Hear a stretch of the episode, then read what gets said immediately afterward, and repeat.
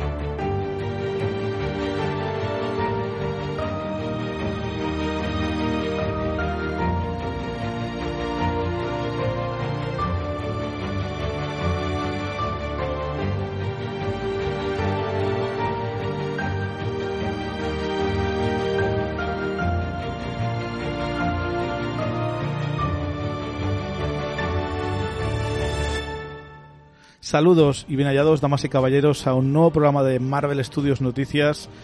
En esta nueva edición, donde también hablamos de noticias, por fin, varias semanas que tenemos noticias interesantes de las que hablar en este podcast, que sobre todo va sobre esto. Así que está bien que volvamos a un poco a la normalidad. Yo soy Chevy, es un placer que nos escuchéis en este programa número 82 del podcast ya, son, ya llevamos un tiempecito. Y cuento nuevamente con Mate, que repite una semana más. Muchas muchas gracias por estar con nosotros, Mate. Buenas tardes. Chevi, es un placer. Para mí esto es como vacaciones. y volvemos a tener la colaboración de nuestro querido Harold. Buenas tardes. ¿Qué, qué tal, chicos? Que con ganas de hablar ya de noticias y en general de, de grabar un poco de podcast. Por supuesto, se, se, te echaba de menos por aquí ya, Harold. Uy. Eh, ¿Qué te iba a decir? Ah, sí, bueno, eh, como sabéis, eh, grabamos esto tarde. Eh, teníamos que grabar ayer y surgieron problemas, pero bueno, eh, gracias por habernos esperado y estar ahí escuchándonos una semana más. Y sin más dilación, bueno, tenemos noticias interesantes, otras no tanto, y tenemos también rumores, que hablaremos de ellos al final, pero bueno, rumores con cierto porcentaje de fiabilidad. Luego, luego lo explicaré.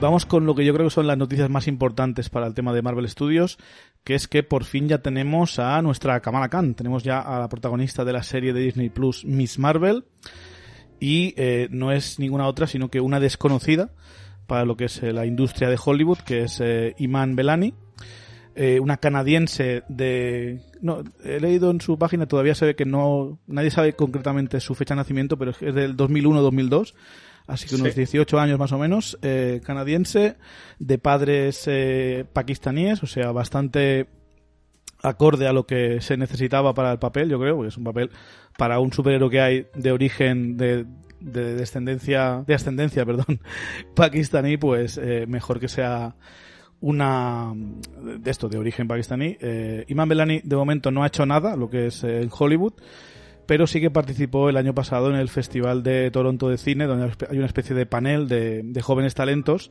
que dan ideas y consejos y opiniones sobre eh, dónde irá el futuro de, del cine. Y uh -huh. se ve que ahí es cuando, cuando, llama un poco la atención de, de algunos estudios y tal.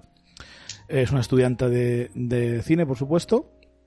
Aunque oh. no es no sé si está estudiando para ser eh, actriz, guionista, de todo, porque cuando la gente estudia cine a veces eh, es por varias razones.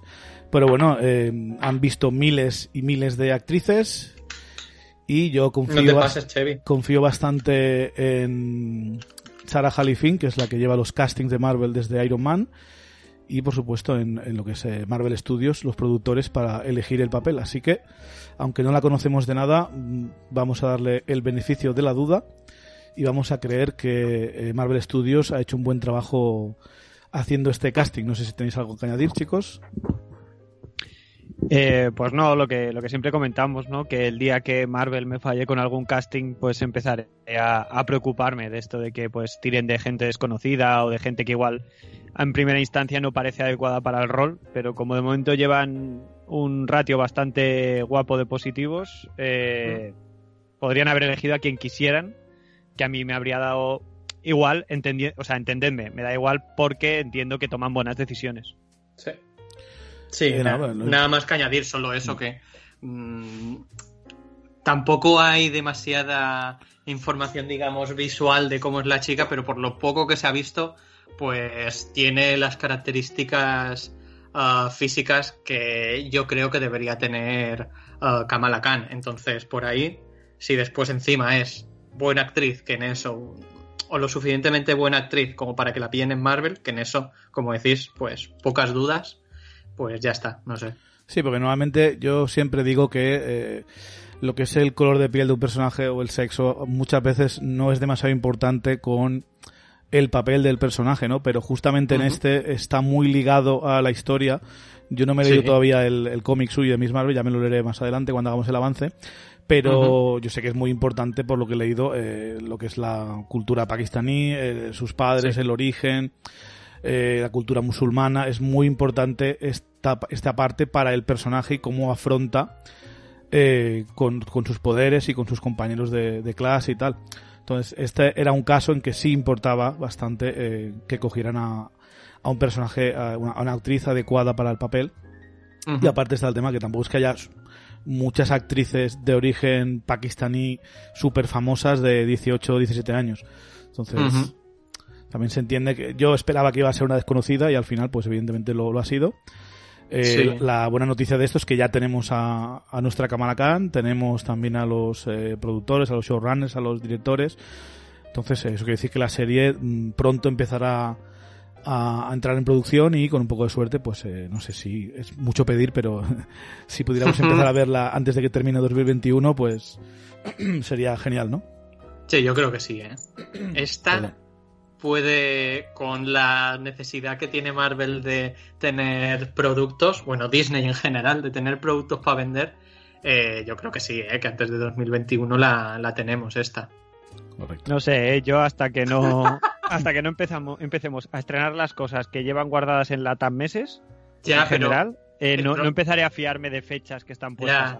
No, yo tampoco, pero precisamente como en el cine no podemos fiarnos demasiado en lo que lo que cuando se va a estrenar ah, pues Viuda Negra, Sanchi o Los Eternos, al menos las series se pueden rodar al igual que se pueden rodar el resto de películas, pero lo que es la emisión, que es el gran problema que tiene ahora mismo con los cines, pues eso lo solucionan en su plataforma. Así que yo creo que Marvel va a apostar bastante, de ponerse bastante a saco con, con todas sus series y no vería descabellado que el año que viene viésemos, aparte de um, Falcon y Winter Soldier, viésemos uh, Hulka y Miss Marvel.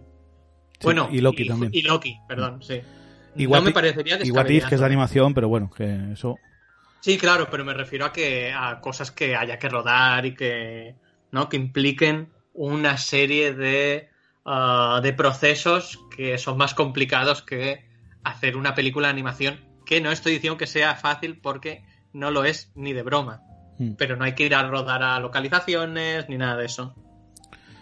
Eh, pues esa es la noticia. O sea, yo creo que es muy buena noticia, lo estamos esperando y eh, muchas ganas de saber eh, qué más, qué más eh, nos viene, ¿no? Cuando tenemos el casting de, del Caballero Luna, que es la siguiente serie de Moon Knight, que luego tenemos un rumor ligado a esto que ojalá sea cierto. Vamos con la siguiente noticia, eh, que esto, esto de, de Kamala Khan, para dar crédito, nos, viene, nos venía de Deadline, ¿vale? Y esto que vamos a hablar ahora nos viene de Variety, que es que nos, nos reportan que Samuel L. Jackson repetirá como Nick Fury, Nick Fury, en una nueva serie de Disney Plus, como protagonista además. Eh, que podría ser coprotagonista o protagonista solitario, pero en teoría es eh, el lead en la serie, o sea, es el principal. No tienen detalles exactamente sobre qué va a ir esta serie. Eh, pero teniendo en cuenta dónde ha estado Fury los últimos años, que la última vez que lo hemos visto era a bordo de una nave eh, presumiblemente eh, Skrull, eh, pues todas las pistas apuntan a una serie tal vez de la formación de, de la agencia SWORD, ¿no? Que es como el siglo interestelar de que hemos hablado mucho tiempo. Esta agencia que creemos que la veremos por primera vez en WandaVision en unas semanas cuando se estrene. Eh, sino que más ideas se os pueden ocurrir para, para una serie de Nick Fury, ¿no? Porque no creo que sea del joven, porque pagar todo el dinero que vale la Lola esta de rejuvenecer a Samuel L. Jackson para una serie de Disney No. Plus, no lo veo, ¿eh? Apa- aparte, si una cosa hemos aprendido de el irlandés es que las caras pueden parecer joven, pero yo ver al... al- Los movimientos, no. Uf, Sí, qué mal pegaba puñetazos Robert De Niro en esa O- película. Hombre, Robert De Niro, eh, cuando le pega una paliza a un tío que no le vende fruta a su hija o algo así, no me acuerdo a esa, a exactamente. esa escena me refería. Ese momento es patético porque dices que este hombre en teoría tiene treinta y pico, 40 años. No, no, esto no me lo vendes. y que Entonces, camina como un señor mayor en general. claro, encorvado todo el tiempo. Es decir, lo puedes hacer para unas cuantas escenas, como, como en Capitana Marvel, que, Que lo ya, vimos. que ya hay algunas que se nota mucho. Exactamente, el encorvado, por ejemplo, se sigue, se nota un montón. Mm. Pero claro, hacer una serie entera así, yo no lo veo. Yo estoy seguro que será ah, las aventuras espaciales de Nick Fury con, con los Skrulls y todo Posiblemente nos introduzcan a la gente de SWORD, la, ¿cómo se llama? ¿Brandt? ¿Brandt? ¿Emily. Brandt? Eh, al, ay, Abigail, Abigail Brandt. o- Esa, sí. Abigail Brandt, que es medio alienígena, ¿no? Sí. Pues esto podría ser la buena, una buena personaje. forma de introducir al personaje como coprotagonista. Eh, no sé, yo estoy contento A ver. Samuel L. Jackson siempre es bien. Sí.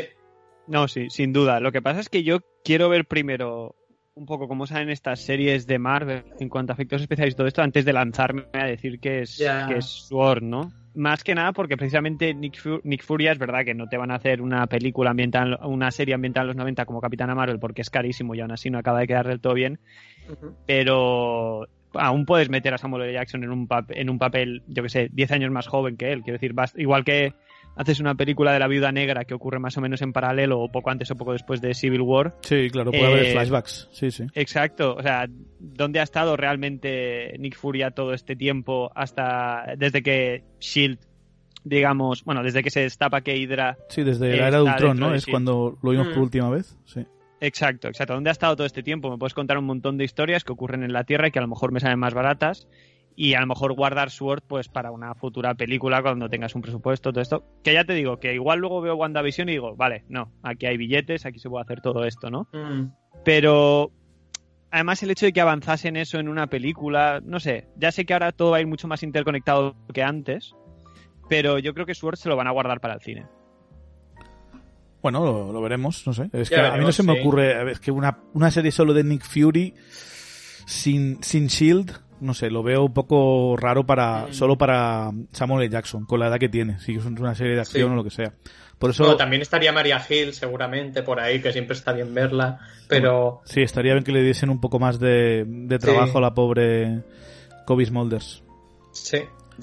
Igualmente yo creo que para la se- una serie espacial, si yo es que a mí me gustan las series espaciales, entonces ya normalmente son cutres, pero si en esta le ponen la pasta que puedan tener el resto de series, pues no sé. Claro, pero esto es Yo creo- técnicamente, eh, SWORD es la mm, organización que defiende la Tierra de Sí, sí. problemas estelares. Cuando digo cuando digo espaciales es porque Mm. están en una nave en Sí, sí, en la, en la en órbita o en el sistema solar, lo que sea. Sí. Eh, a ver, yo imagino que la, mayor- la mayoría de la serie pasará en la Tierra, pero tendrá relación con la creación de SWORD. Al igual hay un ataque alienígenas y eh, intentan mantenerlo en secreto o lo que sea.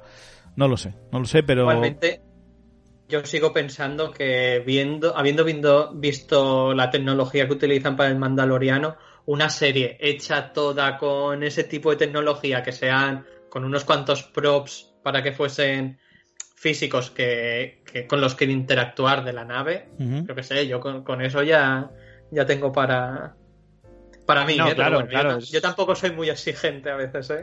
No, a ver, es lo que decimos. Si, si vemos que salen las series de Marvel y que se les ha dado el mismo mimo que al Mandaloriano, eh, pues todos respiraremos mucho más tranquilos. Sí, pero claro, al ser dos, dos IPs diferentes y, y no tener una figura como la de Kevin Feige, eh, eh, pues, o sea, que eso tendría que jugar en favor de, de Marvel. Bueno, teoría la figura de Kevin Feige está, porque es el presidente Bueno. de, de Marvel Studios. Sí, sí, pero por eso me refiero que encima teniendo la... O sea, que sería raro que no tuviesen el mismo presupuesto, las mismas... Digo, digo yo que lo la habrá, misma exig- lo habrá exigido. Exacto, Sí, exacto. sí. Bueno, contento de ver que se anuncia otra serie para Disney Plus. Eso quiere decir que a pesar de que aún no se ha estrenado la primera, han tenido muy buena, muy buen feedback de, de Disney y han dicho toma más dinero para que Mm. hagas otra. Eh, Ya tiene todo el pescado vendido. que hagan más, que se Listo. anuncien más, o sea, sin problema, la- las veremos. Eh, luego tenemos eh, The Hollywood Reporter nos habla de que Jamie Foxx está en negociaciones finales y por lo que ha dicho el actor ya podemos decir que está hecho para trabajar en la tercera película de Spider-Man de Marvel Studios, en la tercera parte que aún no tiene título. Eh, y en principio volverá, bueno, en principio no, en principio está confirmado ya, es que esto es una, una- una noticia anterior a lo que Jamie Foxx lo dijo en redes sociales, pero va a volver como Electro, el papel que ya interpretó en The Amazing Spider-Man 2, eh, una película de la que ya sabéis que yo no soy muy fan, eh, creo que es la probablemente la peor de Ni tú Spider-Man. ni nadie. Eh, eh, eh, cuidado, eh. Eh, tiene alguna cosa a mí que me está gusta bien, un poco pero esta peli. no sé, yo es que la, la recuerdo muy mal, ¿eh? tengo muy, muy malos recuerdos de esta película. No sé si quiero algún día volver a pasar por esto. Pero en general, eh, lo bueno es que Jamie Foxx dijo que en esta no iba a ser azul. Por lo tanto, se confirma más o menos que es otra versión del personaje, que no hay algo de dimensional o, o de otra realidad y que es Electro de Amazing Spider-Man 2 iba a volver, sino que es otro Electro. Eh, imaginamos que este será pues con otro diseño, tal vez lleva una versión modernizada del traje verde y negro con la máscara esa amarilla tan cutre que llevaba en los, en los cómics de, de, de los 60. Uno, uno de los mejores diseños de malos que hay. ¿eh? Sí, pero a ver, después, pero en una película- Misterio, que es el mejor villano, el mejor diseño de malo que hay Desde en luego. todo el mundo. Por supuesto. Dos o tres, ¿eh? Vamos. No, no, sí, a mí, me, mejores, a mí me hace mucha gracia, pero no le puedes meter esa máscara tan cutre de, de rayos a... Hold my beer. Bueno, espérate. Eh, Eso se lo dejas a un James Gunn o alguno de estos y aún te lo consigue, ¿eh? yo sí, creo. Sí, sí. Eh, a ver qué os parece, chicos, el retorno de Jamie Foxx como Electro, aunque sea otro Electro, técnicamente. Yo, para mí, Jamie Foxx es bien, entonces. Yo qué sé, es que. Eh, aunque yo defienda al- algo la peli de Amazing Spider-Man 2, no defiendo para nada ese Electro, que me parece una cosa patética. Y. No sé, me parece bien que se recupere. Aparte, sería un poco como. Mucho más directo, pero sería un poco como lo de poner a. a ah, ya no me sale el nombre del actor que hacía del buitre. um, Michael, Michael Keaton. Keaton. Michael Keaton con lo de Birdman y hacer luego del buitre, ¿no? Aquí es como más directo, en plan, antes se hizo el Electro, ahora vamos a ver Electro bien. Me parece bien, porque Electro es un personaje bastante bastante chulo. Yo solo espero que no lo hagan exageradamente poderoso, como a veces se pasan haciéndolo. Yo creo que no. bastante. Yo imagino Es- que será un- una versión más fiel a- al original, ¿no? Que era poderoso, Claro. pero era un poco del tío- montón. Exacto, un tío que lanza rayos, pero no es tormenta. Sí, No, sí, sí, no sí. es en ese plan, es lanzar rayos y ya está.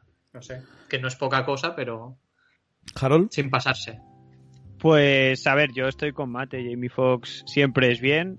Eh, a mí me apetece que le den una segunda oportunidad porque realmente ves The Amazing Spider-Man 2 y ves la interpretación y piensas, es imposible que, que el actor decidiese interpretarlo así. Esto tiene pinta de que es la versión que quiere el estudio o el director, porque es que, es que desde el principio es asqueroso. O sea, no...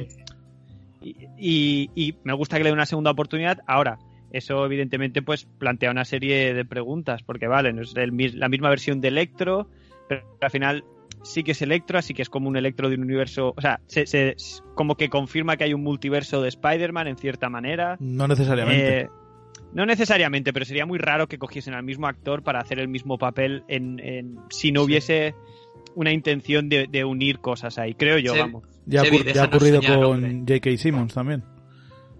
O sea, no es la primera vez que hacen Claro. lo mismo. Sí, la diferencia es que J.K. Simmons es una interpretación que todo el mundo quiere. O sea, que a todo el mundo adora y en cambio todo el mundo echa pestes del Electro de Jamie Foxx. O sea, es una, es una decisión muy extraña si no lo hacen para unir de alguna manera estas diferentes sagas. Creo yo, vamos. A ver, yo Y- personalmente espero que estés, en, que estés equivocado. Porque no, no Pero soy muy Chevy, fan. pi- piensa que Ah. si son el al ser de realidades alternativas, es decir, no tienen por qué ponerse a hacer en la cuarta película un Spider-Verse en, um, en- de carne y hueso, pero mm, déjanos pensar que, yo qué sé, pues el personaje este es la misma persona, pero es diferente en diferentes universos, porque la vida lo ha tratado mejor en este otro universo, y en lugar de ser un. No me acuerdo qué era, en plan un fontanero corto ¿Qué más da? No- que se peinaba en plan a lo torrente. Eh, Era básicamente Eh, el, el- el enigma de Batman Forever. Eso es lo que era. Ya quisiera. Era, el mi- era el mismo personaje. Y, y bueno, que también, o sea, me parece extraño porque mira que hay un historial de actores de- dentro de la saga de Spider-Man que le han gustado a la gente. Quiero decir, yo que sé, un Willem Dafoe, yo que sé, un Tobey Maguire. eh, Willem Dafoe lo veo, ¿eh? exacto, tío, que yo prefiero mil Está muy veces que viejo traigan ya a para Willem hacer de electro William Dafoe. No, hombre, pero no para hacer de Electro, pero que le nos den ese duende verde con, con, con maquillaje en la cara, ¿no? Con Uf. Willem Dafoe. Sí, Por pero- ejemplo. pero no sé. No- Es no- una decisión muy. O sea, me parece extraña, me gusta, ya te digo, me, me encanta que a Jamie Foxx le den una segunda oportunidad, pero me parece extraño y quiero ver en qué desemboca un poco todo esto. Porque yo hice muchas veces la broma de que. Bueno, Sam Raimi dirige, bueno, la broma no, era un deseo más que una broma. Sam Raimi dirige el multiverso de la locura, por favor que salga un cameíto de Tobey Maguire haciendo de Spider-Man. Y ahora de repente, como que la propia Sony me lo ha acercado un poco en cierta manera, que ya te digo que a lo mejor luego simplemente es un detalle anecdótico, que es el mismo papel y el mismo actor, pero me parece muy raro. Y de ser así, además, imagínate que esto cuadra y Sony puede empezar a tener ese universo que sí quiere tener por su cuenta y a lo mejor dentro de pff, X años volvemos a tener un MCU sin Spider-Man, ¿sabes? Es que, no sé, es, es que me parece una noticia muy rara de repente, la verdad. Mm. Y también me parece rara, ¿eh? También está la opción de que nos estén troleando, ¿no? Y que no, Sí. y que no sea Electro, sino que sea Norman Osborn, por ejemplo. Sí. Hombre, igualmente sería raro. Una, una misma IP, aunque no sea una misma franquicia, repetir un actor mm, en un papel que no gustó mucho a la gente es una decisión extraña. ¿Que me gusta la decisión? Sí, pero me parece extraña. Igualmente, si al final fuese, por ejemplo, a quien pillan para hacer del Duende Verde, sería verdad que no va a ser azul esta vez. Entonces, Exacto. es verdad. es verdad. ahí no está mintiendo. este Bueno, hombre, también está el otro tema. Imaginemos que sí es Electro. eh, Sí. Entonces ya tendríamos a cinco de los seis siniestros, ¿no? Porque tenemos a tenemos a Scorpion, que le falta la, el traje, pero tenemos al personaje al menos, que lo vimos en la primera. Tenemos a, a el buitre, eh, Shocker, que más que un, un, personaje en sí es el, traje que lleva, básicamente. Eh, Misterio. Y con este Electro bueno, solo nos faltaría un personaje más, que tal vez sería el líder que une a toda esta gente, ¿no? Que podría ser, pues, el Duende Verde, el Doctor Octopus, Kraven, etcétera, etcétera. Eh, ¿Creéis que los seis siniestros podía ser el título de esta tercera parte? ¿O creéis que todavía es pronto y esperarían otra película más? Yo te digo que ojalá. No, no sé decirte nada más. Yo creo que yo creo que se lo quiten de encima, que hagan los seis siniestros ya y, y ala. No sé, Yo- mételos ya. Yo ¿qué creo que, que yo creo que Sony se muere de ganas de hacer los seis siniestros, porque bueno, eso es algo que ha quedado claro en los últimos 20 años de industria del cine. Es que son muchas pero- películas ya de Spider-Man y no hemos visto los seis siniestros. Pero también te digo una cosa, si montan unos seis siniestros ya tirando de, de, de, de, representaciones pasadas de la franquicia solo para poder tener esos seis siniestros, tócate los huevos, eh. bueno, pero no, No sé, yo, yo, yo creo que es un poco pronto dentro de este universo de, de Spider-Man para tener a los seis siniestros, pero es verdad que los están reuniendo muy rápido también. Sí, que, pero a imagina, ver. a ver, piensa que ahora mismo, eh, en teoría, en la siguiente peli van a continuar con cómo acabó la, la segunda, entonces. Ah, el, el que alguien, sea quien sea, diga, pues vamos a montar un grupo de gente Claro, ah, financiados. para, Sí, sí. para detener para detener a Spider-Man y es como, hostia, Claro, no hay, no hay Vengadores, no hay Shield.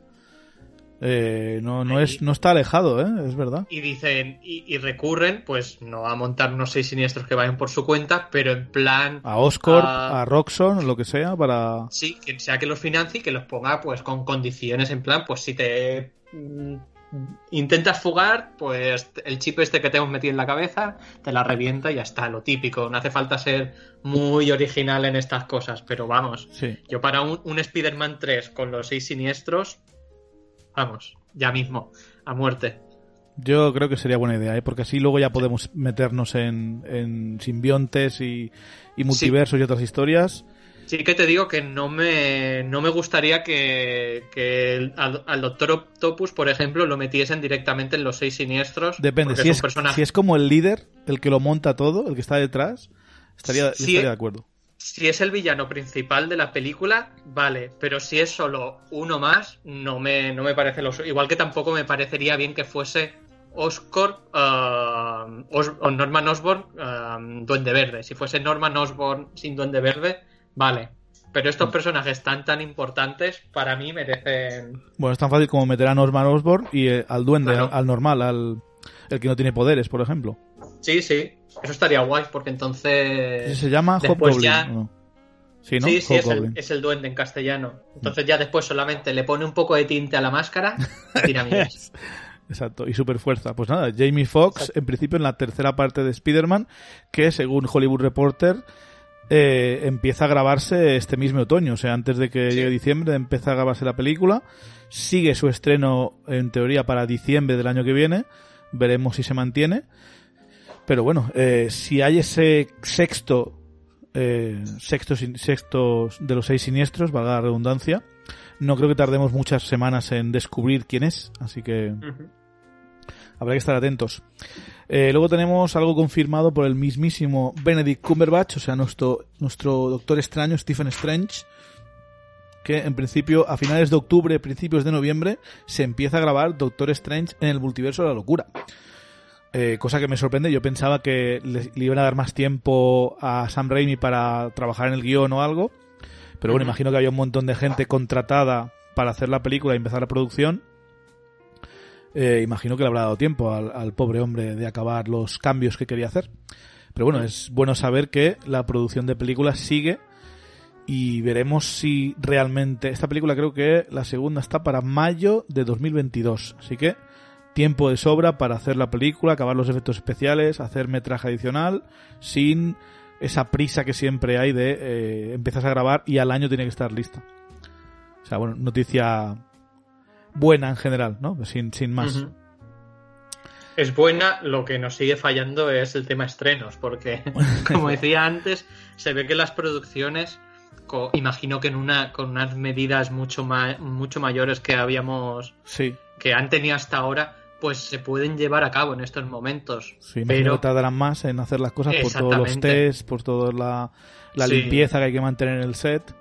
Pero Mm. bueno, al menos no, y, no hay tanta prisa. y, y imagino que comparti- eh, compartimentarán más todo lo que es todos los procesos y, y, y demás. Pero claro, si seguimos estando sin estrenos, pues ahí, como no empiecen a estrenar, se les van a estar acumulando ahí las películas. Sí, imagino que llegará un momento que o empiezan a sacar películas o no, o nadie va a poner no dinero para. más. Sí, exacto.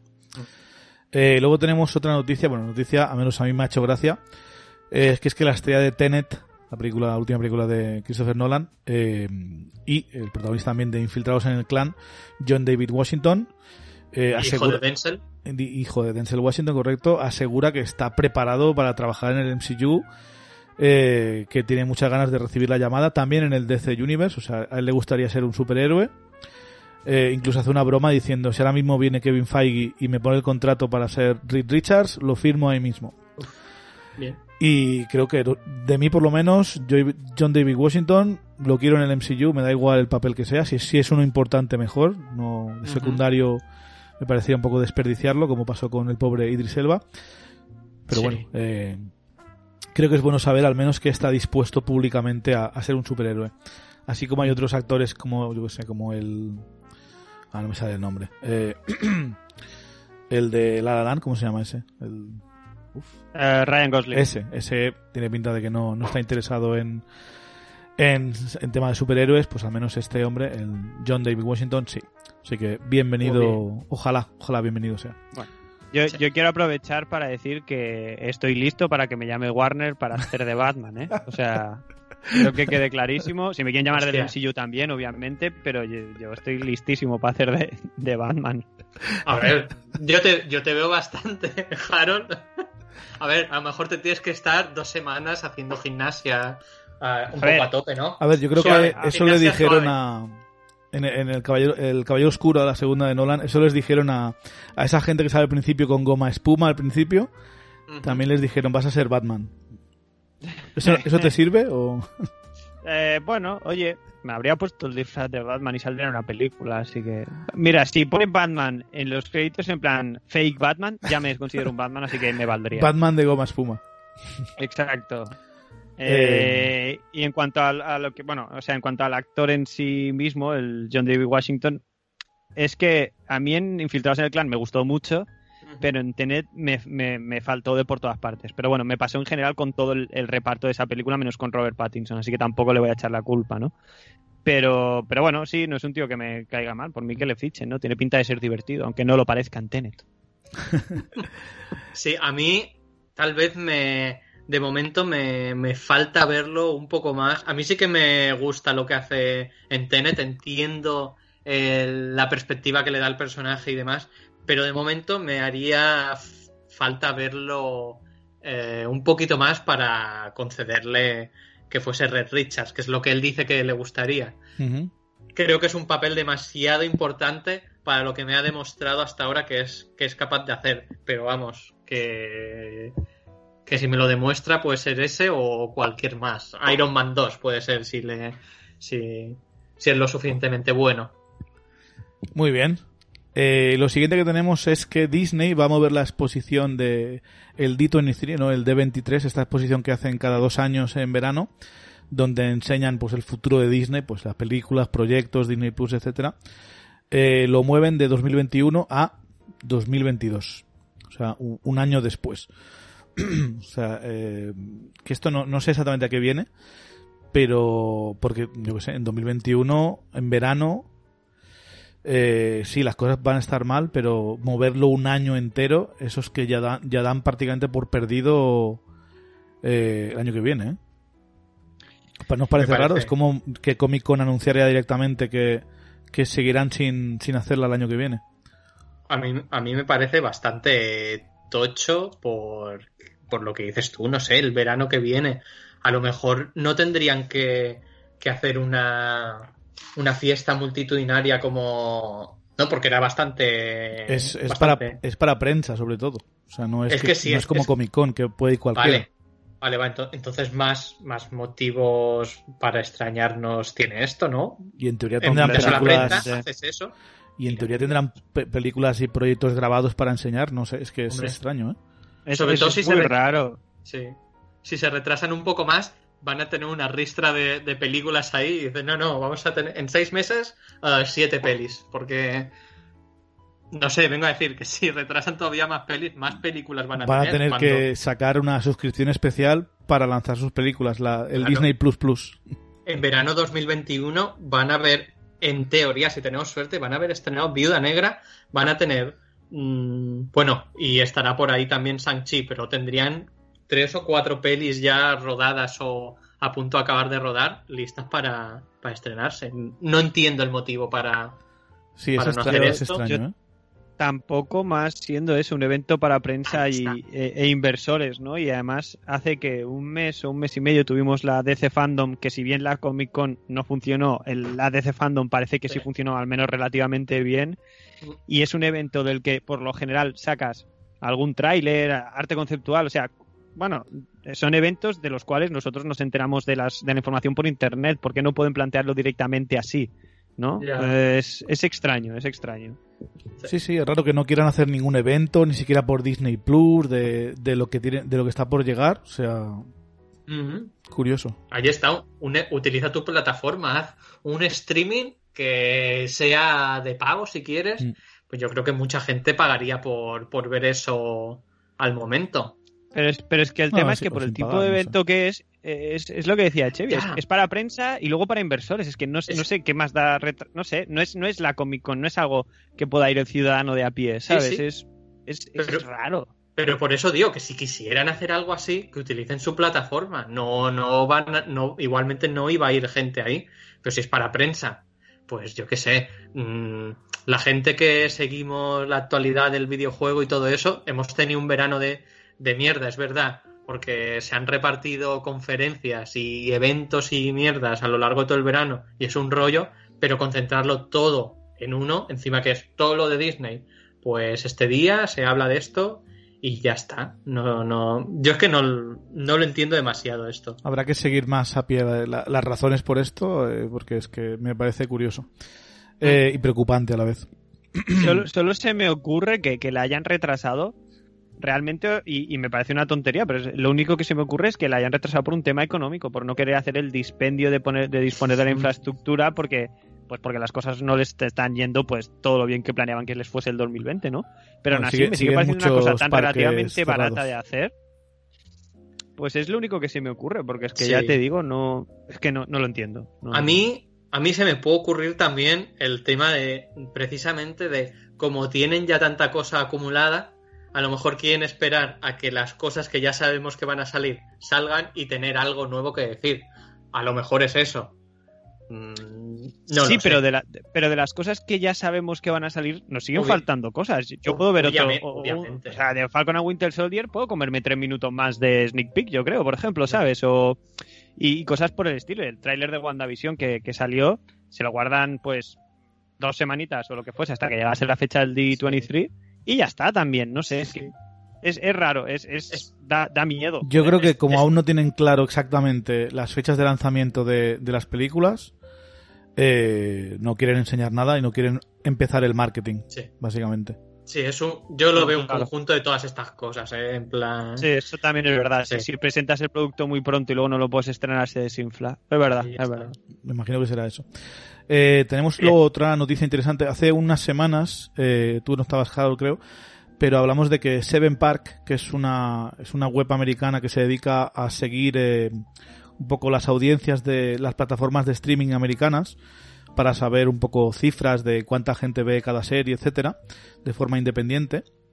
Eh, y eh, según Yahoo, Yahoo hizo un reporte que calculando lo, en base a los datos que había dado Seven Park, eh, que en los primeros 12 días del estreno de Mulan en Disney Plus, con el servicio este de acceso premium o como se llame, habían calculado que eh, había ganado Disney unos 260 millones de dólares solo en Estados Unidos. Eh, y se ve que unos días después de la noticia salió el, el, webmaster de Seven Park diciendo que esas cifras no eran verdad, que esta, esa interpretación era de parte de Yahoo y que la interpretación que Seven Park eh, hacía con las cifras que habían dado era más que era, eh, se acercaba entre 60 y 90 millones, que es bastante menos que los 260 que habíamos dicho por aquí. ¿no? Ya, ya os dijimos que esto había que verlo, había que analizarlo y seguirlo de, sí. de cerca. Y aunque 60 y 90 millones eh, no está mal para un estreno de, de Disney Plus en, en Premium, eh, una película que cuesta 200 millones de dólares más el marketing que se gastaron, desde luego esto explicaría un poco por qué no se han atrevido a probarlo con Viuda Negra, ¿no? Ya sé que es otro tema porque es Marvel, tal vez la película de Viuda Negra hubiese gustado más a, a las audiencias y hubiese habido un poco más de boca a oreja positivo, pero eh, imagino que no tenían muchas ganas de, de, ser los únicos en estar probando este sistema sí. eh, en, en, otoño.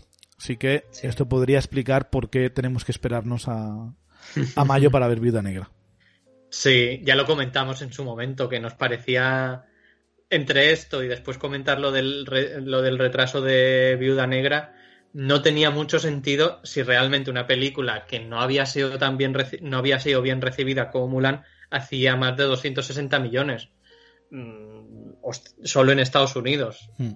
Joder, si hubiese sido eso, pensando en que la proyección de una película como Viuda Negra es mucho mayor de lo que podría tener una película como, como Mulan, eh, siempre estaría mejor eso que no esperar todavía un, un, un año más a, a, estrenarla.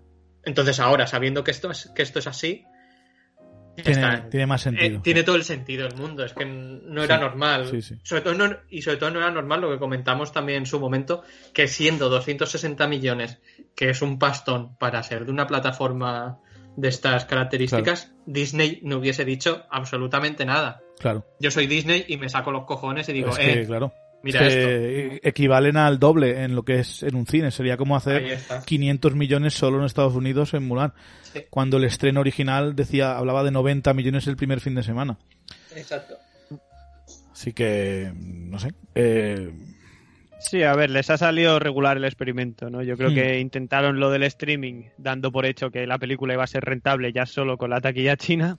Y claro, la taquilla china Claro. luego ha sido una sorpresa y, y un negocio terrible ha hecho Disney con esto. Normal que Sí, ahora estén sí, retrasando todo, macho. sí, hombre, eh, es que también, es que ni los combates están demasiado espectaculares en esa película.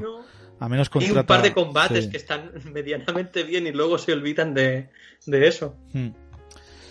Eh, no sé, a ver, es que también en Mulan es un poco el tema, ¿no? En China fracasa, eh, Mm. a la audiencia no parece gustarle demasiado la película, a mí me pareció bastante meh, bastante olvidable. Eh, y sinceramente, sí, probando dos o tres películas buenas en Disney Plus, tal vez tendrían mejores cifras, pero eh, probar estas cosas sale muy caro.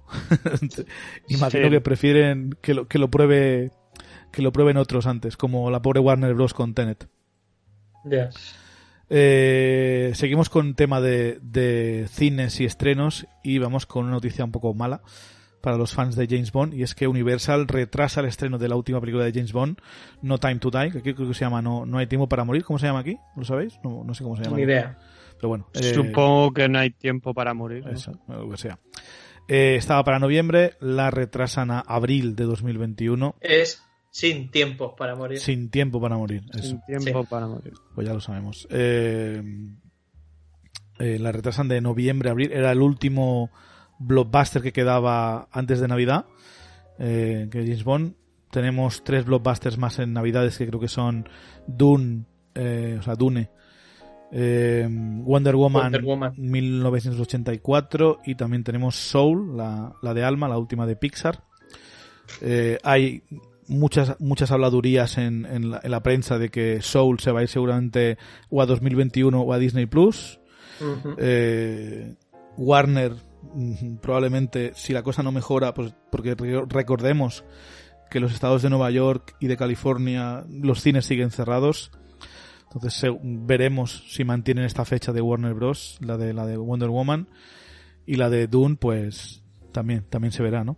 Pero claro, todo esto mm, tiene unas consecuencias para las cadenas de cine que contaban un poco en aguantar estas semanas hasta los blockbusters y esta mañana tenemos la primera mala noticia de- del mundo del cine en lo que es corporaciones y es que Regal, ¿no? la, la empresa esta que se llama Cineworld, que es propietario de la es la principal cadena de cines de Reino Unido y la segunda principal de Estados Unidos, eh, dice Variety que esta semana cerrarán los, los cines que evidentemente echarán a la calle a un montonazo de empleados que trabajan ahí porque no es eh, no, no se puede mantener no se puede mantener eh, unos, unos multicines eh, sin blockbusters por supuesto.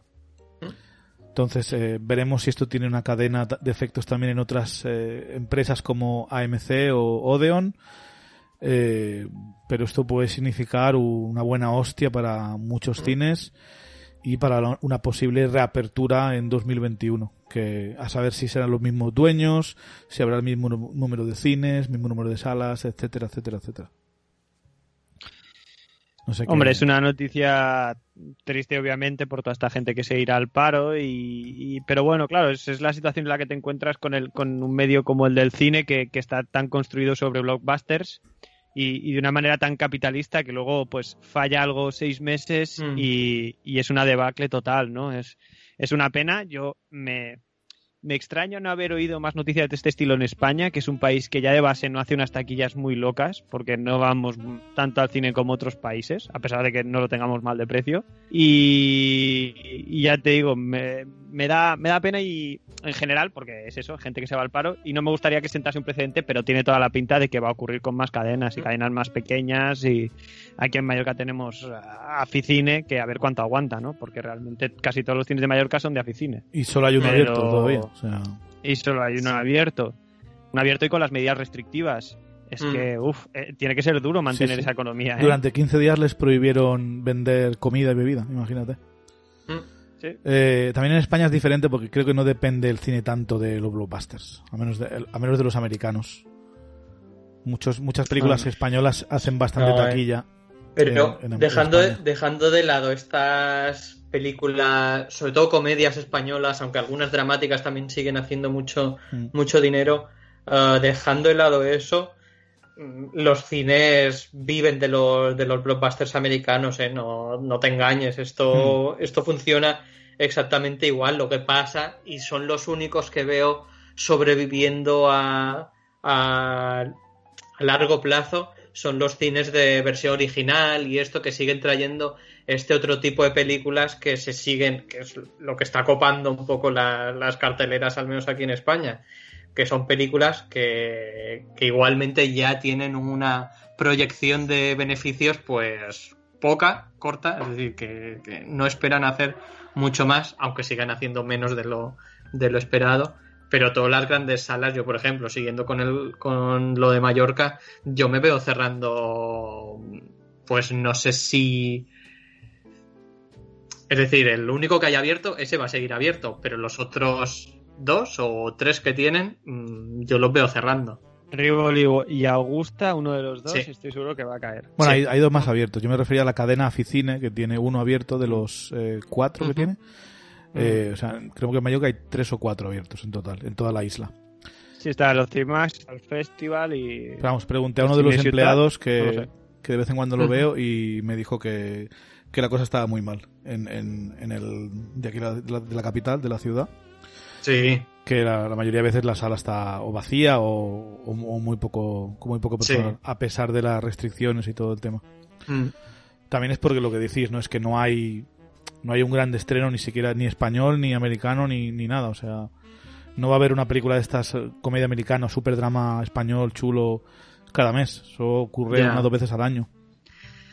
Es muy complicada la situación. Entonces veremos, es eso. eh, esto lo que tienen que Ah. hacer los gobiernos es ayudar a los cines por el tema cultural, dar ayudas, Sí, ayudas a los empleados, como está ocurriendo aquí, que los empleados que no trabajan en teoría están de ERTE y les paga el, les pagan el desempleo, así que por lo menos, pero sabemos ya, en, esta, en Reino Unido no lo sé, pero en USA sabemos que no son tan, no, tan gratificantes. Hay desempleo, pero creo que tienes que pagarlo por tu cuenta y es bastante sí. más En- eh, complicado. En Estados Unidos ya va, a pasar seguramente, que alguna vez lo hemos comentado, eso de cerrarán y seguramente lo comprarán las propias compañías de, cine. Y es que, aparte de eso y de... No, es que incluso las salas pequeñas, muchas son de, de distribuidoras de, de cine independiente. Aquí en Palma no, porque solo tenemos Cine Ciutat, pero en Barcelona tienen los cines Verdi que funcionan con sobre todo con estrenos de A Contracorriente, que, que es una de las grandes distribuidoras de cine independiente y europeo que, que hay aquí en España, y con eso más o menos tiran. Ya tiraban antes con otros estrenos, sumando otros estrenos, pero con eso más o menos pueden ir, pueden ir tirando. Es Ah. decir, que estén conectadas salas a, a grandes empresas. Pero esto, claro, eh, eh, si teníamos que hacer caso, por ejemplo, a lo que decíamos de, del Anthony Fauci este americano, que decía que probablemente no volveríamos a la normalidad, eh, al menos en. Estados Unidos hasta final de 2021, Sí. eh, estamos hablando de un año entero con los cines cerrados y esos cines están en establecimientos que muy probablemente no sean dueños, por lo tanto tendrán que pagar alquiler. Ese Claro. alquiler barato no va a ser. Pero Eh, van a cerrar y ya está. van a cerrar, reactivar todo lo que es el mercado del cine, eso no se hace de la noche a la mañana, eso va a llevar tiempo. Y, y, y veremos si se atreven los estudios y tienen que volver a retrasar las pelis a final de Ya. 2021 o a 2022 si no empezamos a ver eh, más de, de directo a streaming, ¿no? O sea, más de Mm. alquiler, tal vez en un precio más asequible, tal vez por franjas horarias para que no lo puedas ver cuando quieras.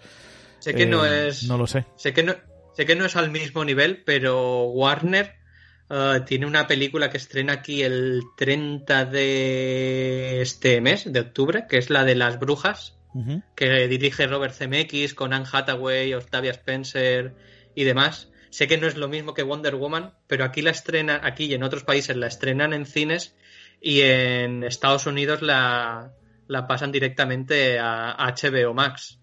O sea, sin, no creo sin suscripción, o sea, solo, solo con la suscripción base de HBO Max. No, H HBO Max, eh, eh, ahí ya no lo sé, Chevy, no... Tenemos que mirar a ver si te harán pagar por ella o no, será curiosidad. Pero bueno. Mm, pone estreno en HBO Max y ya está, no, no dice nada más. Entonces, lo dicho, no creo que puedan hacer lo mismo exactamente con Wonder Woman, pero uf, no sé, al, al menos estoy viendo que Warner tiene como una cierta intención de ir estrenando ir estrenando cosas. O sea, Hombre, que crucemos eh, los dedos. Si, si Disney tuviera la intención de sacar sus películas mm, directamente a Disney Plus, está claro que por 8 euros al mes no, no sería. No, no, no. Tendrían que o, o- o poner lo que he dicho antes, un Disney Plus Plus, o, o subir el precio base directamente. Disney Plus Plus, el año que viene Disney Plus Plus Plus, Disney Plus le vas Extra Ultimate. Ultimate Plus Disney. Premium. Bueno, vamos con los rumores. ¿vale? Estos son rumores a los que yo he dado eh, una veracidad, vamos a, vamos a decir, entre un 15 y un 30%. Hostia. porque son de varios sitios de los que, eh, bueno, eh, me fío un pelín, ¿vale? Vamos primero con los de Murphy's Multiverse. Este es el pavo este del que llevo hablando mucho tiempo de él, que tenía un, un Twitter en el que hablaba de cosas que iban a ocurrir en, en Endgame y acabaron ocurriendo y esto lo habló meses antes de la película. Por lo tanto, me fío un poco de este pavo. Vamos a llamar que estos rumores podrían tener un 30% de validez. Eh, primero nos dice que eh, Marvel ya está preparando eh, para contratar a dos roles más para Miss Marvel. Yo no he leído el cómic, pero imagino, Mate, que te suena, que son como dos amigos de, dos amigas de, de Kamala Khan, ver. que es Zoe y Tiesha. Eh, se ve que son cruciales en lo que es el cómic y la, y la vida de, de Kamala Khan. Eh, una de ellas es eh, una, bueno, que durante la, durante el propio cómic acaba saliendo a la luz como lesbiana después de separarse de su novio en, en el, en el high school, en el instituto. Y no sé, o sea, son dos personajes, no lo dice Mul- Murphy's Multiverse. Si son personajes que salen en el cómic, me parece normal que salgan. Si una de ellas es lesbiana, me parecería perfectamente eh, más que normal, creo obligado a que salga en la serie, que no lo que no le cambien el- la orientación sexual, porque no hay no hay razón para cambiársela. Eh, y ya está. No sé, aún no está confirmado quién va van a ser, pero al menos Mm. nos confirma que eh, Kamala Khan va a tener amigos, va a estar en instituto. Va a tener amigos, ¿eh? Sí. Es que, es que eso te iba a decir. Aquí, aquí el colega Murphy se ha mojado poco. Decirnos Hombre. que eh, probablemente salgan dos personajes que son las mejores amigas, como quien dice, de Kamala Khan, pues oye. si Sí, sí, no, a mí, a me interesa, a mí me interesa el tema de que una de ellas es lesbiana y que lo, en teoría la van a mantener en la serie. Y que eso no es una serie eh, en la aplicación de Disney y eh, no sé, o sea, no, no sé si hay en otras series de Disney Plus o Disney Channel ya ha habido personajes homosexuales, la verdad es que no, no, no miro ver, mucho hay- Hannah Montana y esas cosas, pero, pero bueno, al menos hay aquí. que ver hay que ver cómo, cómo lo ejecutan, ¿eh? porque yo me acuerdo cuando se hablaba de que, a ver, es Disney también, aunque sea Star Wars, de, de la primera aparición de, de cualquier cosa homosexual en el universo Star Wars para episodio 9 y es un beso desenfocado de fondo que dura 0,5, ¿sabes? O sea, a ver cómo... ¿Cuándo, ¿Cuándo ocurre eso? Sí, al Al final, cuando- la celebración. Sí, Ah, sí, sí, es es verdad, que- es verdad. es, es rapidísimo, apenas pasa, Sí. ¿sabes? Sí, eso- Así eso no que, cuenta. a ver, yo, yo quiero pensar que se mojarán un poquito más porque eso, le- no sé si decir que les cayeron palos, pero la gente se quedó como en plan, oye, para hacerlo así no lo hagas. Sí. Pero, pero en general decir que, que en la serie de Cámara van a salir sus amigas, Murphy tan moja Sí. poco está bien. bueno, a ver, Una- Este pavo dice muchas y, cosas, Por eh, lo que veo aquí, eh, una, una sister-in-law, una, una hermanastra, entonces es como, pues, yo Una qué sé. cuñada. Sister in law es cuñada. Sister-in-law es cuñada. Sí, sí, no sí. Sé. hermanastra sería stepsister. sí, Ay, sí, es sí. verdad, sí, sí, sí, sí. Pero bueno. Pues eso. Bueno, a ver, lo que, yo espero es eso, lo que es lo que dice Harold, mm, que no sea de refilón, o sea, que sea parte de, de la bueno, de la personalidad y, la- y de quién es el personaje, ¿no? En teoría eso lo veremos en Los Eternos, pero bueno, tal vez lo veamos antes en según, según cómo esté el tema de los estrenos, lo veremos también en, en Miss Marvel. Y teniendo en cuenta que Disney es pues la en Estados Unidos lo más family friendly que hay, pues sería un buen cambio para la, para la sociedad. Eh, vamos con lo siguiente. Y tenemos, eh, esto es un poco spoiler entre comillas, pero vamos, si lo comento aquí es que realmente es un poco una, en mi opinión, una tontería que aprenderíamos rápido, pero bueno. Murphy's Multiverse explica eh, el papel que tendría el personaje de Darcy, interpretado por Kat Dennings, recordemos que es la, la, becaria de Jane Foster en las dos primeras películas de Thor, eh, y la protagonista de la serie esa de Two Broke Girls, ¿no? Dos, ¿Cómo se llama? Dos chicas... Dos chicas sin blanca. Eso, sin blanca. Eh, en principio, según Murphy's Multiverse, eh, Darcy sería la que, bueno, al menos no digamos que su papel es ese solo en una serie, pero que una de las cosas que hace es explicarle a Visión lo que ha ocurrido en los últimos años en la Tierra cuando despierta eh, de la reparación de, que le hace Shuri, ¿no? Se ve que Shuri pues eh, consigue reparar a Visión y encenderlo de nuevo, como, como quieras llamarlo.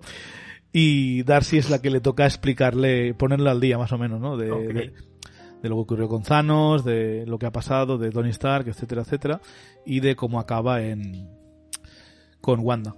Así que veremos. Eso es interesante, no porque sea Darcy que lo cuenta, a mí eso me da igual, pero el hecho de que eh, no sea un visión imaginario, de que sea un visión reparado por Shuri, que es lo que muchos habían especulado.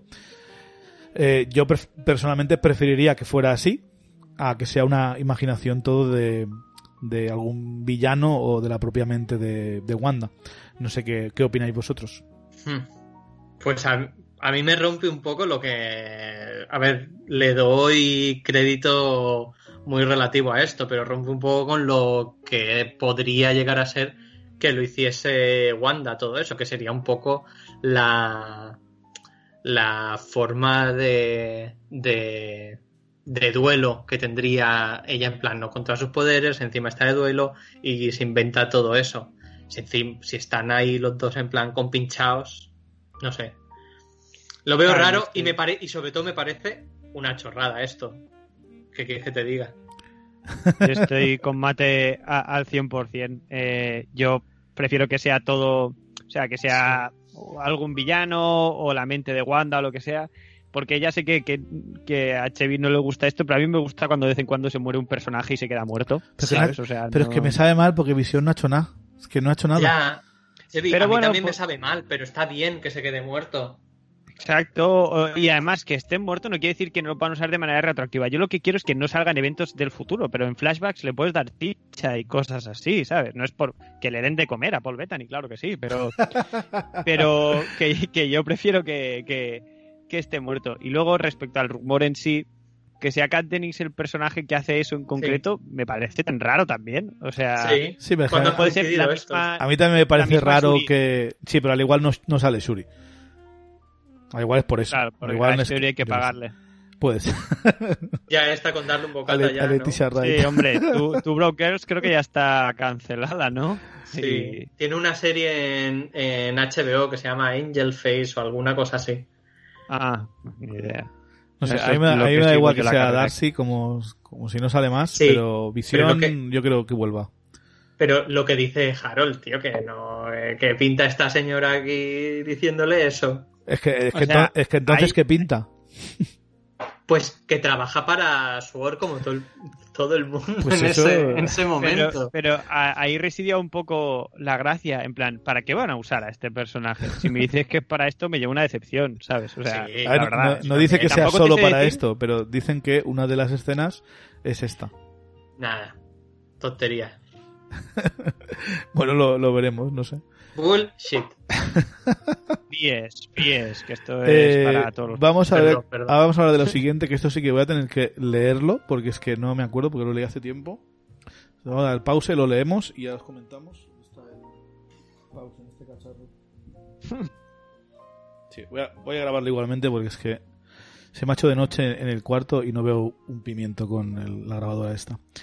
Eh, a ver, eh, Murphy's Multiverse habla de eh, que vamos a ver, vamos a, vamos a ver algo relacionado con este personaje clásico de Marvel Comics que es el Fin Fang Fum, que es el dragón gigante verde este eh, que está relacionado pues con Iron Man, con el Mandarín, con Shang-Chi, ¿no? Con, con todo este tema.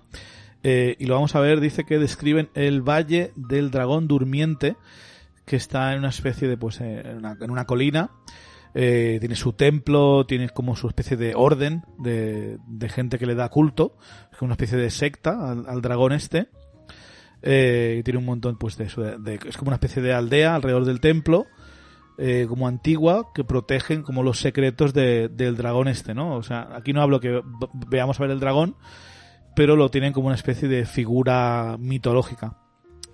Eh, ya sabíamos que íbamos a ver algo relacionado con, con el dragón este, pero que sea una aldea, una secta entera, esto a mí me hace dar esperanzas eh, de que realmente podamos llegar a ver a, a Fin Fan un dragón gigante en la película de, de Shang-Chi y la leyenda de los Diez Anillos, ¿no? ¿Cómo lo veis, chicos? Tú sabes algo más de Fin Fan Foom, ¿no? De Mate. ¿Crees que lo Sí. veremos con los pantalones lilas o no? Hombre, eso por supuesto, estamos... No, no, no, no, no creo que hagamos nada de eso. Y si sale algo será un, un Merchandising. dragón que habla y punto, ya está. Ah, lo normal. Sí, lo, lo normal en cualquier Sí. película de Marvel. sí, si hay mapaches que hablan y patos, ya, un dragón no. exacto. Un dragón con pantalones. Eh, a ver, está la orden esta, pues al menos le da un poquito más de, de que no creo que sea un algo que mencionan por encima o algo que se en plan, no, es el trono del mandarín. Si hay una secta, pues yo imagino que este dragón realmente, eh, si no aparece en la película, tal vez aparezca en algún flashback o algo, podría, podría estar chulo su, su aparición, no sé. Eh, esto es todo lo de que dice Murphy's Multiverse. Tres cositas de las que, yo digo, me fío entre, entre un 15 y un 30%. Veremos si acaban siendo ciertas. Había un montón de rumores más, pero no me fiaba nada de ellos. Yo te aseguro que la de Miss Marvel es más porque sacar a esos dos personajes está asegurado casi. Sí, exacto. Eh, Pues como decía Harold, se ha mojado poco. Sí, sí, sí. La puntita de los dedos se ha mojado. Sí, sí, Luego tenemos a eso. estas con un 10, un 10-15% por ahí. Fandom Wire nos dice que eh, Marvel va a introducir a Pájaro Burlón, o sea, Mockingbird, en la serie de Ojo de Hawkeye. Siempre me, me olvido de esta serie porque es que como no hay casi nunca noticias. Eh, pero que va a ser otra actriz, no va a ser Adrien Palicki, que es la que la interpretó en, en Agentes de S.H.I.E.L.D. Eh, pero bueno, mira, Pájaro Burlón, ten- teníamos noticias de que seguramente veamos a Pájaro Cantor en la serie de, de Falcon and the Winter Soldier. Así que Mm. bueno, eh, ver a Pájaro Burlón en, Muchos en pájaros. Que- Sabemos que es un personaje que tiene una relación bastante importante con Clint Barton. Incluso en los cómics creo que llegan a ser eh, pareja y todo, ¿no? Son, no, eh, marido y mujer. María mujer, pues imagínate. Pues a ver, aquí, es un aquí- tipo aquí- de pareja esa. Sí, ya, ya, pero es como que se casan. Vamos. Vale, vale. Eh, pues ahí lo tenemos, a Pájaro Burlón, que sus... Este tiene... Esta es la que no tiene poderes, ¿no? No. Esta es una agente de que, Eh, que es muy buena cuidado, y rápida, eh, pero... No, no. Y con un doctorado en. en biología, cuidado, ¿eh? Que Vale. eso lo, en su serie en su serie propia lo destaca mucho todo el tiempo, en plan, eh, que yo tengo un doctorado, cuidado. ¿Y eh, ¿por, qué se, por qué se llama Bur- Burlón el personaje? Mm, yo qué sé. No, no tengo ni idea de dónde sale este nombre. Eh, Hockey dice, pues entonces me pillo otro otro nombre, Mockingbird. O sea, todos son Mockingbird pajaritos. no es un tipo de pájaro. Sí, sí, sí. Sí, es un Eh, pájaro... Sí, es un pájaro. un pájaro... Pero digo que Normal. tiene un nombre. Chajo. El Eh, sinsajo. Sí, que al menos. No, la ese es, Mockingbird ese es Mockingjay. como Ese es. Mockingjay, ¿eh? Mockingjay, vale. Mockingjay, vale. sí. Pues eso, eh, pájaro burlón en... Sinsonte. Cuidado. ¿Cómo? Sinsonte, es la primera vez que lo escuchas. Es normal que no le hayan puesto ese nombre en la traducción al castellano. Bueno, pues eso. eh, pájaro burlón. eh. Bueno, espérate, la noche es joven, ¿eh? espérate a ver la serie. Eh, luego también tenemos The Illuminerdi, que nos asegura. eh, Uh. y esto, esto lo he puesto aquí más que nada porque es como una especie de, de sueño mío.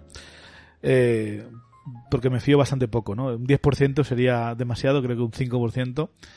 Pero alguna vez han acertado en algo, así que vamos a darle un pelín de credibilidad a esta gente.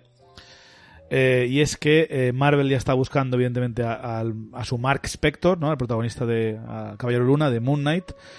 Y se ve que su primera opción sería eh, Keanu Reeves, con el que ya están negociando para protagonizar la serie de Disney Plus. Keanu Reeves como Mark Spector, creo que es ideal. Sabemos que Keanu Reeves, eh, a ver, no es muy joven, pero creo que tiene carisma, aporte de sobra para interpretar el tipo de personaje que es eh, Mark Spector. Eh, y aparte, lo bueno que tiene es que si hay alguna escena de acción o lo que sea que él no es suficientemente yo sé, ágil o lo que o whatever para poder hacerla, pues con el personaje va con máscara, metes ahí un stuntman y a tomar por saco. Esa es la, la noticia. No sé si tenéis algún comentario. Bueno, yo justamente hace dos días vi John Wick 3 y, y hace un par de semanas vi Billy Ted uh, Face the Music, Billy Ted 3. Y sé que estoy en la minoría, pero a pesar de que adoro a Keanu Reeves, creo que se le ha acabado el serum de vida eterna, ¿eh? Porque en Billy Ted 3 le vi muy, muy mayor, en John Wick 3 le vi corriendo como una persona mayor, que es lo que decíamos antes. Eh, no sé yo hasta qué punto es el momento de ficharle para ser una estrella del MCU. Lo que es tú, eh, puede tener un doble porque el personaje al final va con máscara y todo eso, y, y el carisma de Keanu Reeves a mí pues sí lo compro, ¿no? Pero no sé, eh, ya, ya, no me apetece tanto como me apetecía hace dos o tres años ver a Keanu Reeves en, en un papel en el MCU, la verdad. Mm, me da pena. Pero bueno, que, eh, que o sea, que, es lo que decís, ¿no? Que pueden contratar a cualquier otra persona para que le haga de doble, de cuerpo, lo que sea, y ver a Keanu Reeves siempre es la fiesta, ¿no? Pero no sé, es que creo que soy el único, pero es que creo que en dos o tres años ha envejecido un montón y no me preguntéis por qué. Ya ver, sí, a ver, ya veremos es lo, es lo cómo sale. 50. 56 años tiene. Sí. sí. a ver, yo tampoco lo vi, por ejemplo, comparando, aparte que John Wick 2 es mucho mejor que la tercera. Eh... Sí, bueno, es otro debate, pero sí. Sí, sí, pero tenía que decirlo ya que sale el tema. Eh, sí que es cierto que a lo mejor el físico, la fisicidad que tiene en, en la tercera parte no es tanta como la que tiene en la primera o en la segunda. Y deberíamos ver a ver qué pasa en Matrix 4 y John Wick 4 para, para valorarlo. Pero bueno, a mí siempre me ha parecido, es decir, que diga este señor o es en esta web que, que es la primera opción de Marvel para interpretar a Mark Spector, pues ok, muy bien. Es posible que estén en negociaciones, pero yo tampoco, aparte que es otra vez mojarse poco decir esto y, y, y, que es como un deseo tan que está tan extendido que es como, solo para dar un poco de voz a todos los que dicen sí sí Keanu Reeves como en el MCU como tal o como cual pues es otro otro de tantos más rumores que envuelven a, a eh, yo también lo veo un poco mayor para hacer de, de un personaje que es tan tan físico pilla uno que tenga treinta y pico, cuarenta, que esté en buena forma, perfectamente lo veo, pero claro, Keanu Reeves ahora mismo tiene 56 años. Eh, pongamos que empiezan a rodar el año que viene 57, ya cuando salga en alguna película ya estarán los 60.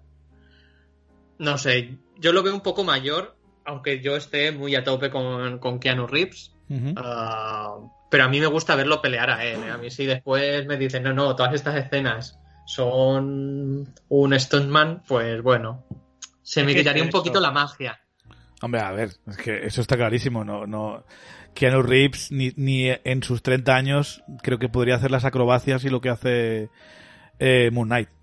Ya, pero a mí, a mí con verlo como, como pelea y demás, el, Uh, que tenía un, le habían puesto un nombre y todo al estilo de combate este que tiene en John pero ver, el Kung, Fu, este es, ah. lo, es lo mejor esto. Sí, pues ese sí, tipo sí. De, de, pelea, a mí me basta con eso, ¿eh? Claro, después los saltos, el balancearse como Spider-Man por los edificios de Nueva York, eso ya me da igual, pero lo que es la acción física, el, el, el darle una física al personaje que creo que es muy característica la forma sí. de moverse que tiene, que tiene Keanu Reeves. Desde que empezó, es decir, el tío se flipó después de Matrix con el, con el Kung Fu y todo eso. y ha aprendido un montón. Sí, sí, sí. De- ese tipo de cosas a mí me gusta verlas y ver que es. Yo veo John Wick y lo veo que es verdad. Es como, pues, este tío se está ahí dando volteretas y, y, y partiendo de mentiras brazos y todo eso, pero me lo creo. Si van a, hacer- a poner a, a Keanu Reeves solo para que esté ahí del pego, yo no lo veo. Aparte de eso, que lo veo un poco mayor ya para este tipo de papel. Que me dices que va a ser Magneto. Pues yo que sé, pues ponlo ahí de Magneto. Oye, que Por me por apetece ver lo de Magneto ahora.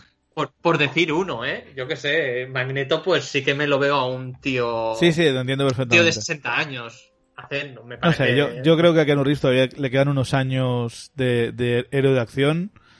Eh, no sé, por ejemplo, Sí. también está el, ¿cómo se llama? El Liam Neeson, que... Justamente iba a decir eso para, de ejemplo de lo que no querría Claro, ver. pero es que si tú ves una película de Liam Neeson que tiene como cuatro cortes por cada segundo de metraje, pues... Las peleas son montaje, montaje, montaje, montaje, montaje. Sí, exacto, te iba a decir Mira, que- yo po- se pueden decir muchas cosas de John Wick 3, pero es verdad que yo la volví a ver ayer y es en la que más aguantan los planos y las tomas y, Sí, y sí. la acción, o sea, le ves viejo, pero es lo que dice Mate, le ves a él haciéndolo, ¿sabes? Claro. Y que no, yo no quiero que me cambien eso, que me hagan No, un no, Liam no. Neeson, no quiero. No, no, yo, yo, yo lo Ya, precisamente. que yo no, yo no quiero ver Liam a, con- yo no quiero ver a Moon Knight con la máscara quitada peleando No. como si fuera una serie de la CW. O sea, no, No, obvia- obviamente, Chevy, pero tengo interés en pones- ver eso. Si pones a Keanu Reeves, yo quiero tener. Sí, yo puedes tener alguna escena de, él en su traje, en su smoking peleando, lo entiendo, pero lo principal es eh, un pavo, un stuntman disfrazado peleando. Eso, contrates a quien contrates, lo vas a tener. No van a dejar para- que un actor al que le estás pagando el sueldo cada semana de una pasta se ponga, un, se ponga un disfraz y haga una voltereta que se pueda romper una pierna. Sí, Chevy, que sí. Pero para hacer eso, yo personalmente preferiría que pillasen a un actor que ahora mismo esté en los 30 y algo o en 40, que tenga un buen estado físico y que lo pueda mantener durante 10 años perfectamente. Como a, Jay, a Claro. Yo. John David ¿Eh? Washington, por ejemplo. Venga, ese. Yo, Es, Venga, ya está, me habéis hecho cambiar de opinión. es que Yo- está claro que, que, que a Keanu Reeves le quedan un par de años de, de hacer Claro. películas de acción. Pero es que un contrato con Marvel ahora te puede suponer 7-8 años de tu vida y un par de años no son 7-8. Sí, Claro. sí, sí, sí, sí. piensa que a lo mejor la última de Moon Knight que haría así tendría 65 años. Tío, es, es ya mucho. Es Pobre, pobre. Keanu Reeves, le hemos, le hemos jodido la noticia a Illuminerdi. Sí, sí. Eh, no, que, que Keanu Reeves a mí me encanta, ¿eh? A ver si. Que Claro. ahora que- no quiero quedar mal ni nada, pero es que me encanta Keanu Reeves, pero es verdad que es que justo este, este último mes he visto dos películas suyas relativamente recientes y lo he visto mayor, tío. Pues, Sí, pero que yo- la Pero yo creo que, yo creo que todavía, o sea, estéticamente sigue aparentando unos 40 años. Si lo, si lo maquillas bien y tal, Ya. o sea, no me preocupaba Pero- tanto el, tema de aspecto, pero sí lo que dice Mate de, de moverse como Sí. un, como un personaje ágil y, y fuerte, ¿no? Que eso al igual Piensa- dura, tiene un par de años de hacerlo. Piensa que el cambio de lo, a los 60 es un peso muy, muy grande. Ahora mismo está en, en un momento en el que más o menos se puede mantener. Pero todos los actores que ahora dicen, hostia, sí, está con 50 y pico años y mira lo que bien. Pero cuando ya pasarán de los 60. mm, No, lo y- digo y- porque. Y, yo os digo, ¿eh? Hay una escena sin camiseta en John Wick 1 y está el principio de John Wick 3 cuando le curan eh, el médico que se desabrocha la camisa y, y es porque vamos con la idea preconcebida de que el tío es un crack, pero cuando se abre la camisa no está en forma, ¿eh? Ya te lo Ya, digo. O sea, no está, está tan en forma como en la primera. Está mucho más Mm. en forma que yo, que quede claro, pero... Muy bien. Harold, no te, no te quites mérito, ¿eh? No, yo estoy más como Christian Bale el maquinista. Muy bien, pues perfecto. Pues yo creo que eso es todo por hoy. Mm, Veremos si esta semana que entra eh, nos va a traer tantas noticias suculentas como la anterior. Y si no, haremos otro programa diferente y ya está. Así que muchas gracias, Harold, por estar con nosotros. Muchas gracias, Chevy, como siempre, por invitarme. Como siempre, un placer hablar con vosotros dos. Siempre es un gusto. El gusto es nuestro. Eh, Mate, muchas gracias, como Eh, siempre. sí, el gusto también es mío. Harold, Chevy, eh, ya sabes que estoy aquí para lo que sea. Eh, y a ustedes, damas y caballeros, recordarles que pueden contactar con nosotros para cualquier comentario, sugerencia, opinión en nuestro Twitter, arroba Marvel Studios NS, en Instagram, en arroba Marvel Studios Noticias, en el canal de mensajes de iBox o directamente mandándonos un email a marvelstudiosnoticias.gmail.com. Eh, yo soy Chevy, es un placer que nos escuchéis. Les veremos en la próxima. Un saludo.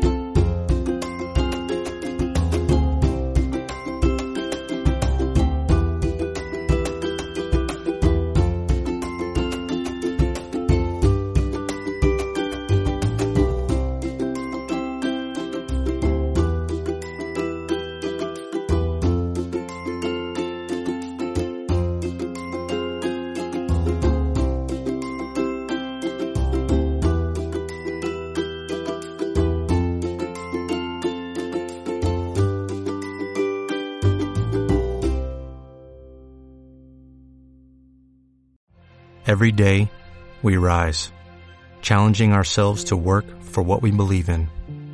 At U.S. Border Patrol, protecting our borders is more than a job.